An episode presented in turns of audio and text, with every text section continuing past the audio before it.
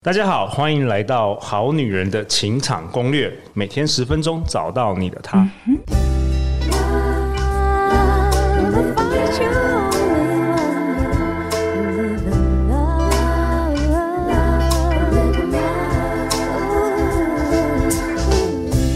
大家好，我是你们主持人陆队长。相信爱情，所以让我们在这里相聚，在爱情里成为更好的自己，遇见你的理想型。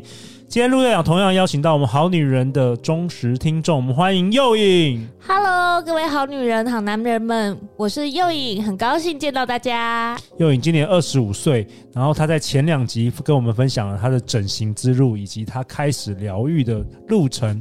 那后来呢？后来竟然听说右影你投入了医美产业哦。对，你过去花了三四百万整形，然后开始身体出现状况，然后你反而投入了这个医美产业工作。对，因为我自己亲身经历过这样的辛苦和不舒服，我不希望别人经历，所以我想要成为一个可以帮助别人挑选医师，然后更帮助别人知道自己要的是什么样的人。其实你几乎该整的都整过了，所以你其实非常了解这个产业。对，我可以提供我的经历，变成专家了。对，给我的客户们。OK，那陆队长想想要帮我们好女人问啊，就是如果说有很多女生说觉得说在最脆弱的时候，比如说遇到呃男友劈腿啊，或者是说老公外遇啊，或者是说分手啊、情伤等等。他们常常会有一股冲动跑去整形，是这样的吗？真的，他们通常来找我不是刚分手，就是失恋，或者是就是想要吸引男方的注意，因为他们会觉得说变漂亮条件就会变好，就可以吸引到对方的注意了。OK，是有时候想要面对这个前男友或者旧情人的一个有点像宣战吗？就是好像。我失恋变得更好了，对对对，或者是想要挽回我的条件变好了，你你现在是不是就愿意接受我了？哦，我懂，因为整形是最快的。比如说，如果你今天要减肥，或是要什么健身，你要花其实要一段时间才会有效果，超速成。哦，原来如此。那你有看到说整完就是那种有真的有复合的吗？可是通常都不是因为外表耶，通常嗯、呃，像我。有一个案例，就是我的客人的老公出轨，然后他来找我，就是做了一些医美的手术，可是回去之后。我就问说：“那你们的状态有变好吗？”他说：“其实他们真正改变的是他们的相处模式。哦，是底层的相处模式，不是因为鼻子突然比较高，或是胸部变大了。对对对，也许他可能会看到他就是变漂亮，也会称赞他说：‘哎，你真的变漂亮了。’然后自己也有自信了。但是其实最原本的是来自于相处，就是他们现在从以前可能。”各自玩各自的游戏，然后作息也不一样，可能一个睡着了，然后一个在打电动，然后另外一个打完电动就换另外一个去睡，这样子交替。到现在会好好的一起吃饭，一起闲下来，然后之后一起去经营双方的感情。这个我也相信，人家说情人眼中出西施嘛，对不对？对，就是再漂亮的人，如果你每天跟他吵架，你看他也是觉得很丑。对，没错。对啊，那一开始你觉得，哎，长得可能不可爱，或是怎么样的男生或女生，你如果相处的很好、很流畅，你也会觉得他越来越有魅力，越来越美。对对对，日久生情可能都会。OK，所以最后他们复合的原因，通常也不是因为整形，对，是因为改变了对对方的态度还有模式。OK，那又颖，我想问你，就是说你过去，呃，花了五年的时间整形，花了那么多钱，然后你的外表跟以前截然不同。嗯、那我想问你说，你觉得变成公主的外表，那这个王子他就会出现吗？哦，不会，你会遇到很多看你外表来的。对，所以王子不会出现，遇到更多渣男就对了。对对对对。怎么说？怎么说？因为，嗯、呃。你把自己打扮的很漂亮之后，其实你吸引到的大部分其实都是看你外表的人。外貌协会，可是男生男生不就很多都是看外表吗？当然，但是如果你的内在没有跟你的外表一起提升的话，那就会出现这样的状况啊！因为人家跟你聊、跟你相处，发现你公主病很难相处，那你有什么样的价值？你就只有就是。提供给男生性的价值啦。OK，所以一开始可能男生因为你漂亮，想要又跟你有身体的接触，想要接近你，但后来有可能演变成就是说，他发现你也没内涵，或者是你发现他根本就是因为你的外貌而接近你的，他根本就不是说真的说，好像是真的是想要了解你这个人。对，因为你如果整天都沉迷在整形里面的话，你没有办法，你没有任何的兴趣去跟男生聊天的，你也没有热情。对，男生你跟男生聊整形，他们也完全听不懂啊，他们只会觉得说你干嘛还要动，你这样就很好了。OK，所以成你觉得成为公公主之后，王子？也没有出现，反而出现更多渣男。对对，OK。那你有发现你的朋友圈有不一样吗？因为过去好像很多人在学校里觉得说啊，漂亮的人就很受欢迎，或者出社会好像漂亮的人面试比较容易过。那个时候会觉得说，哎，生活上的确会有一些福利，就是例如说会有人邀请你来当模特啊，或者是呃，你身边可能会有很多完美朋友啊，你可以可以去很高档的餐厅吃饭之类的等等，但是。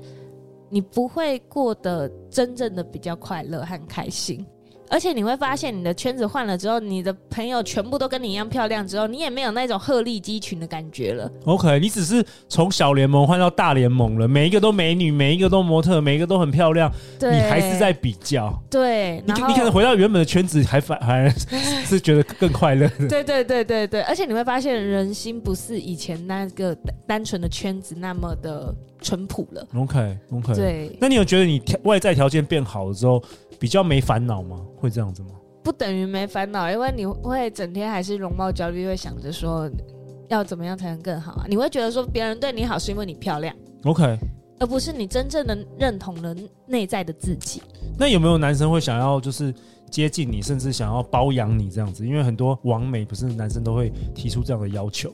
我有跟我朋友讨论过这个问题耶，我觉得这个问题真的超好的，因为我有些女生朋友是做酒店的，对，然后我就有说，哎、欸，你有没有考虑过给男生包养，你就不用那么上上班那么辛苦，然后每天都还在喝酒，每天，每天送你一大堆名牌包等等的。对，他说，可是这个东西可以维持多久呢？就假如说好，他一个月真的给你三十万、五十万。但是问题是，这个东西他付了一两个月之后，你还有那个当初他包养你的那个价值吗？因为爱情这个东西刚开始是冲动，我要得到你，但你真的得到之后，而且两个人假装说后面有培养出感情的话，你还会舍得跟他拿钱吗？我觉得这个是非常非常值得探讨的一个问题，而不是说你真的变漂亮之后，你就可以开始过着奢华拜金的生活了。对，我觉得那些有钱人真正会想要娶回家的人，应该是价值观对的，对，就是所谓的门当户对。因为像你的学历、知识、内涵，还有个性、内在那些涵养。那些都是非常重要的，而不是你的外表提升到了一个高度，然后他们就会觉得说好，我要娶你回家，这是不可能的。他们为什么会用包养的方式？因为他只是要跟你玩玩而已。没错，他享受你的容貌而已。对，他他不需要，不想要跟你有长期关系。对，他如果腻了，他就直接再换一个就好了。反正美女千千万，不行咱就换。所以我觉得，如果只会用外表取悦男人的话，那获取的关系就是会很短暂。所以很多女孩子整成公主病，或者是她变成剥皮妹，因为他们觉得说，哦，花了太多钱投资自己，一定要有等价的交换。哦，她从男生身上来榨取更多的价值。对，然后就变成公主病啊，最后男生跟你相处不下去，你会发现你每一段的关系都超级短暂，因为没有人可以跟你相处，嗯、所以。投资自己是自己的选择，不要别人想要别人为你负责，不要别人为你买单，就是对对对对.这也很重要。OK，对，所以我身边其实有很多女人是全身整过，可是呃已经是伸展台 model 的那种等级，然后那个 IG 追踪都是几十万的，对，可是他们总是情场不顺，朋友圈啊可能就是限动都会发副本，说什么遇到渣男分手。其实这蛮常见的，所以你我们真正要改变的其实是潜意识，不然我们的潜意识不改变，我们不无论变得多漂亮，其实都还会一直在那个回圈里面。嗯，谢谢幼颖的分享。那最后呢，我想要幼颖有没有提供我们好女人？可能目前有一些好女人，她其实呃是在这个容貌焦虑中，因为我们现在社会其实越来越竞争，特别是社群媒体一出来之后，基本你很难不跟人家比较，对，除非你都完全不用社群媒体。特别是女生，特别是青春期，像我女儿现在也开始慢慢注重自己的外表了，这样的焦虑一定比过去，因为过去我们可能只知道明星，但你你你现在的话，你是跟每一个人都在比较，人人都网红，而且人人都网红，人人都滤镜，你分不清楚是整容还是滤镜。对于这些好女人容貌焦虑，有没有什么建议可以给他们呢？我这边想要跟好女人们分享几个可以摆脱容貌焦虑的方法。呃，我觉得第一个就是培养自己的兴趣。培养自己的兴趣，OK？为什么？当你去发现一件事情是有趣的，而且你可以自己去完成它，其实你自己是会有成就感，会有成就感的。对，就好比说，呃，去烹学烹饪、学插花，或者说你甚至是去爬山也好，对，你会发现。你去完成这些事情，甚至更好的去考一些证照，这些东西都是在充实滋养你的内涵，而且你可以同时获得成就感，你就不会每天都在照镜子。然后再来的话，第二点是可以多出去走走，晒一晒阳光，把整个焦点其实同第一点一样啦，就是把专注力。还有目光放在外界，先稍微挪开你自己一下，不然一直每天在想自己好不好。其实应该要关心别人，关心这个世界，关心其他事，呃，开始对其他事物有兴趣。对，你看阳光那么明媚，小鸟在耳边在那边叫，你你就会觉得说这世界其实是很美好的。然后多出去晒太阳，多。去接触我们的环境啊，其实很有很多的很美的景色。其实最美的风景，人家都说台湾最美的风景是人，但是其实真正的风景也很美。所以我们应该要多出去走走看看，这样子的话，身心也会自然的比较放松，多接触大自然。再来第三个的话，我觉得可以多跟人相处，尤其是不要。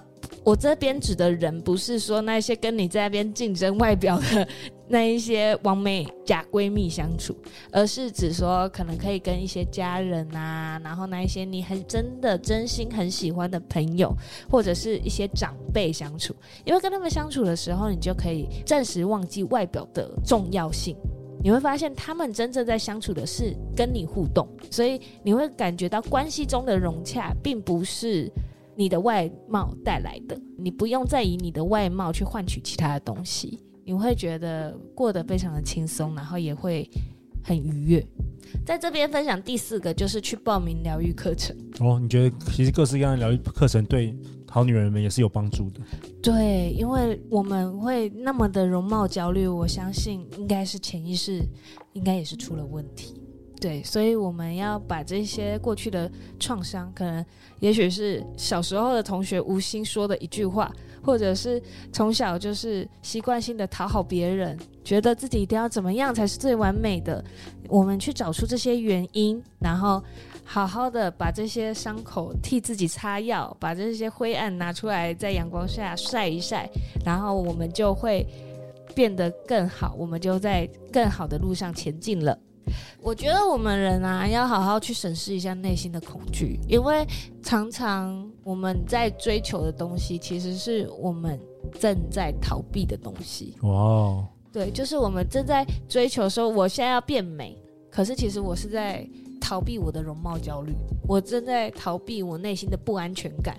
我正在逃避说，哦，我要变得多么的好，我才不会被看不起的这种感觉。所以我觉得这是非常重要的。我想要跟好女人们分享，其实你们的本身的存在就已经非常的值得被爱了。哇，因为我真的很喜欢你这三集的分享，哎，我觉得你。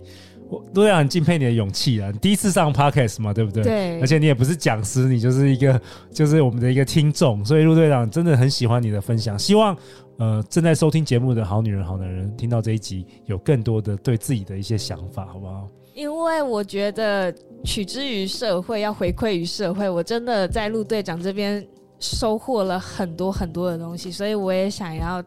提供一点自己的经历分享给大家，也很感谢陆队长让我分享。那又颖，最后大家去哪里找到你啊？在 IG 可以搜寻 Athena 点一九九七底线，就是 A T H E N A 点一九九七底线。